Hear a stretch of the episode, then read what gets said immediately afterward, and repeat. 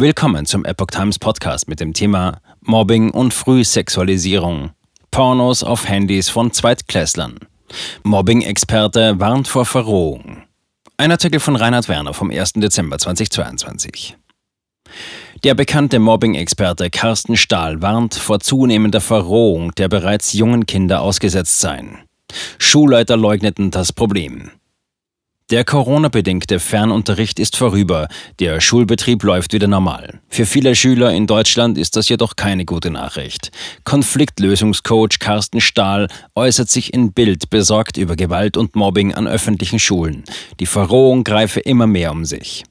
Dem Experten zufolge hätten bereits 80 Prozent aller Kinder Erfahrung als Mobbingopfer gemacht.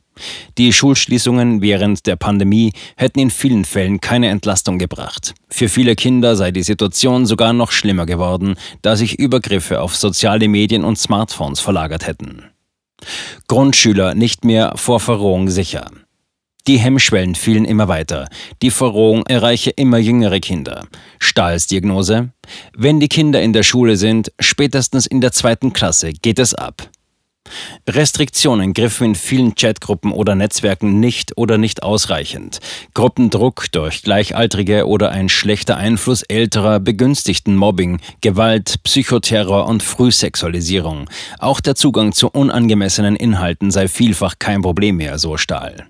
Heute verschicken Kinder in der zweiten Klasse Pornos. Eltern und Schulpersonal seien häufig selbst Teil des Problems, da viele die Zustände nicht wahrhaben wollten. Erwachsene schauten weg und Schulleiter seien bereit, einen hohen Preis zu bezahlen, damit ihre Einrichtung nicht als Problemschule in Verruf komme. Carsten Stahl. Eltern müssen früh Vertrauensverhältnis aufbauen. Die Politik habe versäumt, Schulen im Kampf gegen diese Tendenzen zur Verrohung zu unterstützen. Lehrer wüssten zudem kaum ein Rezept dagegen, machte Carsten Stahl deutlich. Viele seien zudem selbst verängstigt und eingeschüchtert. Immerhin seien auch Übergriffe in Form von Mobbing und Gewalt gegen Lehrer auf dem Vormarsch.